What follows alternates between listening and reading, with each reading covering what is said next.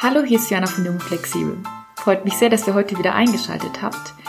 In der heutigen Folge geht es um die lang angekündigte Episode rund um das Thema Alkohol. Und um es gleich vorwegzunehmen, Alkohol ist ziemlich schädlich für uns. Wir alle wissen das, trinken dann aber bei der nächsten Gelegenheit fröhlich weiter. Warum das so ist und warum Alkoholismus näher an uns dran ist, als wir denken, hört ihr in dieser Folge. Ihr merkt schon, wieder einmal ein unbequemes Thema, aber bringt ja nichts. Ich wünsche euch jetzt ganz viel Spaß beim Zuhören. Junggesellenabschied, ein Umdruck zu bestimmten Jubiläen, Abschlussfeiern, der gute Wein zum Essen oder das wohlverdiente Feierabendbier. Eine Gelegenheit zum Trinken gibt es irgendwie immer. Obwohl allgemein bekannt ist, dass Alkoholtrinken schädlich für uns ist, macht der Großteil von uns es trotzdem.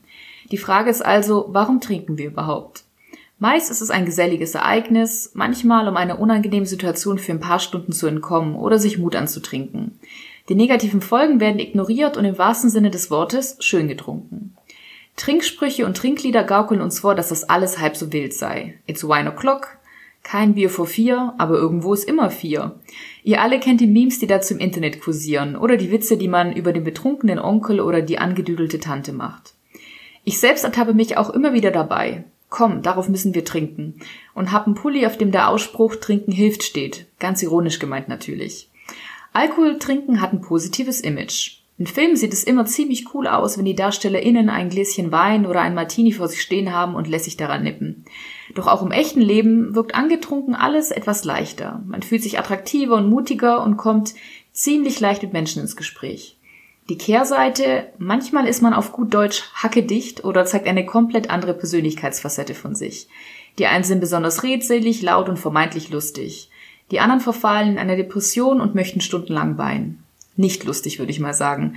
Und vielleicht kennt die eine oder andere Person den Moment, wenn man aufwacht und sich ob der Dinge schämt, die man da von sich gegeben oder getan hat. Oder noch schlimmer, ein Filmriss und wir haben keine Ahnung, was da eigentlich wirklich passiert ist. Dass sich der oder die ein oder andere vielleicht auch schon mal von Alkohol übergeben hat, erwähne ich nur der Vollständigkeit halber ganz am Rande. Der Spiegel schreibt, dass Alkohol eine gesellschaftlich akzeptierte Droge sei. Und das ist auch so. Das Alkoholtrinken ist dermaßen stark in unser aller Leben, ja auch in wichtige Lebens- und Jahresereignisse verankert, dass man komisch angeschaut wird, wenn man mal nichts trinken möchte. Entweder wird einem unterstellt, ein Spielverderber zu sein, oder man sei schwanger. Was anderes kommt gar nicht in Frage. Ganz im Gegenteil, man wird animiert oder angeblafft, wenn man nichts trinken möchte. Wie bei vielen Dingen, die wir rechtfertigen, sei es das Fleischessen oder Autofahren, wird mit Komfort, Tradition oder Kultur argumentiert. Stichwort deutsches Reinheitsgebot seit 1516. Vielleicht erinnert ihr euch an meine frühere Folge, in der es um das Thema Veganismus bzw. um den Fleischverzicht als Teilaspekt davon ging. Da hatte ich das Phänomen der sogenannten Projektion beschrieben, also dass man andere Menschen immer genau das unterstellt oder sie dafür abwertet, was man an sich selbst nicht erträgt. Also alles Dinge, bei denen man erahnt, dass es eigentlich nicht in Ordnung ist. Ein völlig unterbewusster Prozess, der sich aber grundsätzlich auf viele Lebensbereiche übertragen lässt. Das heißt, Alkoholsucht schieben wir immer auf die anderen, die Schwächsten, die VerliererInnen der Gesellschaft oder wir regen uns über betrunkene Partygäste am Ballermann auf. Dabei sind die Sauforgien vielleicht noch nicht mal das Schlimmste, sondern dass kaum hinterfragt wird, dass wir uns gerade im Alltag, man muss es in aller Deutlichkeit sagen, pures Gift zuführen. In Bezug auf die gesundheitlichen Aspekte reden wir uns vieles schön. Das Glas Rotwein sei doch so gut für das Herz.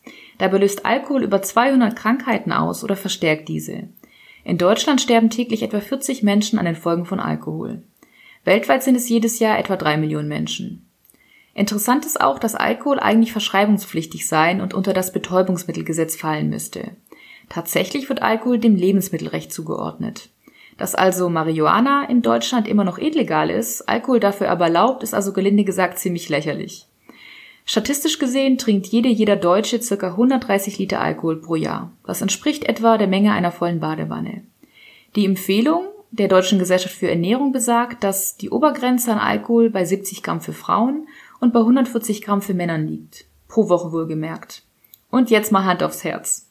Wer bleibt wirklich bei dieser geringen Menge, wenn er sich mit Freunden zum Vino verabredet?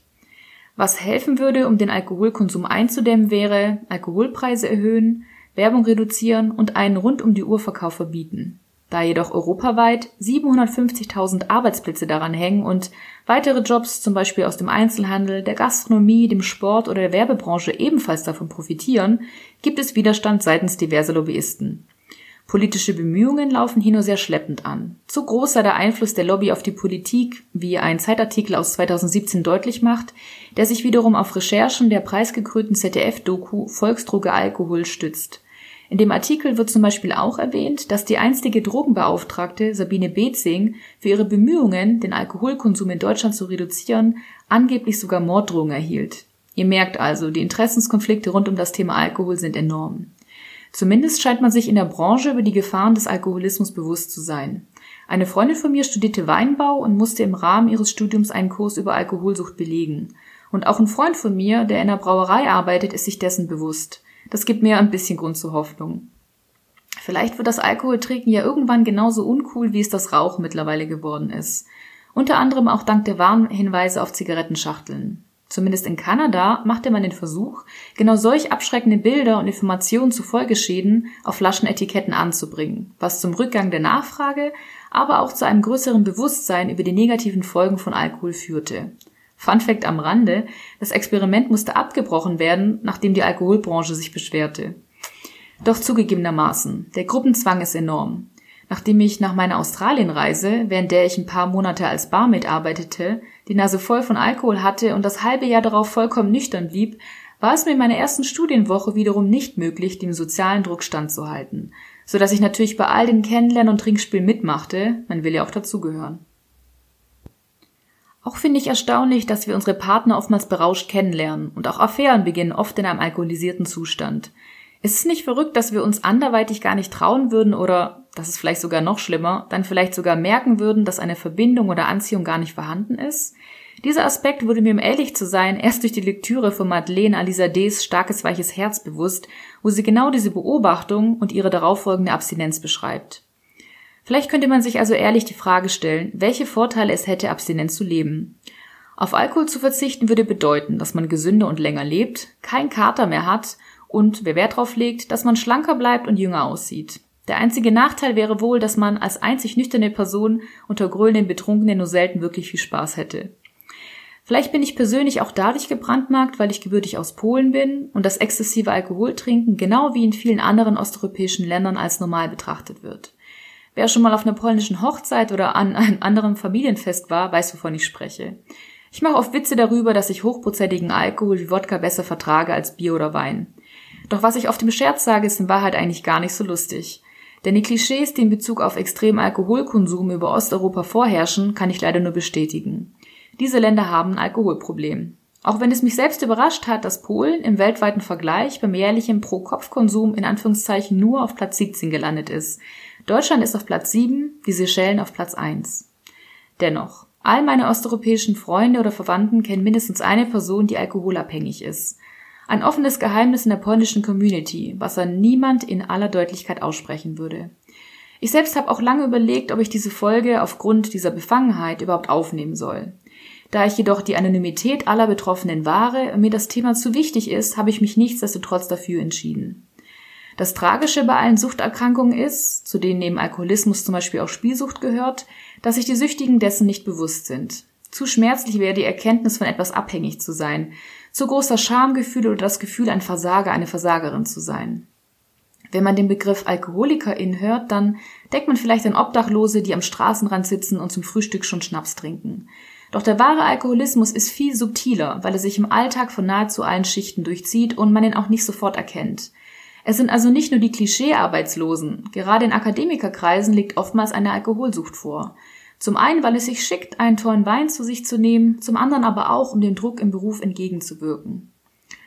Und auch in gesellschaftlichen Krisenzeiten, wie zum Beispiel jetzt während des Corona-Lockdowns, stieg der Alkoholkonsum. Damit aber leider auch die Zahl von häuslicher Gewalt. Denn Alkohol führt nicht nur zu einem enthemmten Verhalten, was zum Beispiel Geselligkeit anbelangt, sondern senkt auch die Schwelle, Gewalt anzuwenden.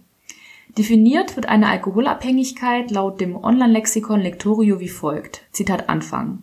Alkoholkrank ist, wer sich durch Alkoholkonsum körperlich, psychisch oder sozial schädigt. Zitat Ende. Ich zitiere weiter. Die Alkoholkrankheit ist weltweit das sozialmedizinische Problem Nummer eins. In Deutschland gibt es heute etwa 4 Millionen behandlungsbedürftige Alkoholkranke. Darunter sind etwa 25 bis 30 Prozent Frauen und 10 Prozent jüngere Menschen bis zum 25. Lebensjahr. Die Zahl hat sich im Lauf der letzten 25 Jahre verzehnfacht. Zitat Ende. Zu den Krankheitsbildern gehören zum Beispiel Magenschleimhautentzündungen, eine Fettleber oder Leberzirrhose. Dazu kommen Herz-, Nerven- und Gehirnerkrankungen wie Demenz, Halluzinationen oder ein starkes Zittern sowie ein erhöhtes Krebsrisiko. Doch nicht nur die Person selbst leidet unter dem Alkohol, auch Familie und Freunde sind meistens Co-Abhängige, die im Alkoholismus mitgefangen sind. Eine sehr berührende und ebenfalls preisgekrönte Reportage eines Journalisten über seinen verstorbenen alkoholkranken Vater mit dem Titel Danke Ciao findet ihr in den Shownotes. Hier findet ihr außerdem Anlaufstellen, wenn ihr selbst den Wunsch habt, euren Alkoholkonsum zu überdenken oder wenn ihr jemanden in eurem engen Umfeld kennt, dem ihr helfen möchtet. Doch es muss nicht immer gleich die Alkoholsucht sein. Dass der Mensch sich am Rausch erfreut, ist vielleicht gar nicht so schlimm. Das Leben ist manchmal langweilig oder schmerzhaft und wirkt leicht benebelt, in manchen Momenten etwas erträglicher. Doch der Kater am nächsten Morgen hat nicht eine körperliche Auswirkung, sondern auch die Psyche ist im Nachgang down und gleicht das Hoch des Vorabends wieder aus. Die Rechnung kommt immer später. Vielleicht kennt ihr das auch, nachdem ihr mal einen Pappburger bei bekannten Fastfood-Kästen gegessen habt. Das Ganze hat fünf Minuten seinen Reiz, macht dann aber müde, nach einer Stunde wieder hungrig und leicht verdaulich fühlt sich anders an. Ich selbst bin bei dem ganzen Thema sehr im Zwiespalt. Ich bin Genussmensch und liebe es sehr, zusammen mit meinen Leuten auszugehen. Gleichzeitig überkommt mich immer öfter die Frage, ob es nicht auch ohne Wein gegangen wäre und ein schlechtes Gewissen am nächsten Morgen sowieso, auch wenn es in Anführungszeichen nur leichte Kopfschmerzen sind, die mich schon nach einem Glas Wein überkommen. Auch wenn ich darüber nicht nachdenke, wenn ich gerade einen lockerflockigen Abend meinen Freundinnen verbringe. Aber ich merke auch, dass ich mich immer freue, wenn ich einfach gar keine Lust auf Alkohol habe und dann auch gar kein trinke. Denn ja, etwas berauscht sein mögen wir alle. Deshalb trinken wir Kaffee, kaufen ein neues Paar Schuhe oder freuen uns an der Tafel Schokolade. Dennoch stellt sich bei allen Betäubungen, sei es übermäßiges Essen, Shoppen, Alkohol oder stundenlangen Serien schauen, die Frage, warum wir nicht fühlen wollen, was wir fühlen. Fühlen wir uns einsam, überfordert, haben wir Angst, sind wir wütend? All das würde sich lohnen zu ergründen, um auf der Basis vielleicht etwas zu ändern. Wie bei allem im Leben gilt es wohl, die Balance zu finden zwischen Sucht und Genuss. Kommendes Wochenende bin ich auf eine Hochzeit eingeladen und sehr gespannt, ob ich eben dieses Gleichgewicht finden werde. Aber wäre es nicht grundsätzlich auch schön, wenn wir ein Leben führen würden, von dem wir keine Pause brauchen, das nicht betäubt oder beschönigt werden muss? Einfach weil das nüchterne Leben farbenfroh und berauschend genug ist? Das wäre doch mal was. Das war also meine Folge zum Thema Alkohol. Falls sie euch gefallen hat, würde ich mich sehr freuen, wenn ihr diese bei euren Freunden oder Bekannten weiterempfehlt und schaut gerne auf meiner Instagram-Seite jungeflexibel oder auf meiner Website www.jungeflexibel.de vorbei. Ich wünsche euch eine wunderbare Zeit, bleibt gesund und in diesem Sinne, lasst es euch gut gehen.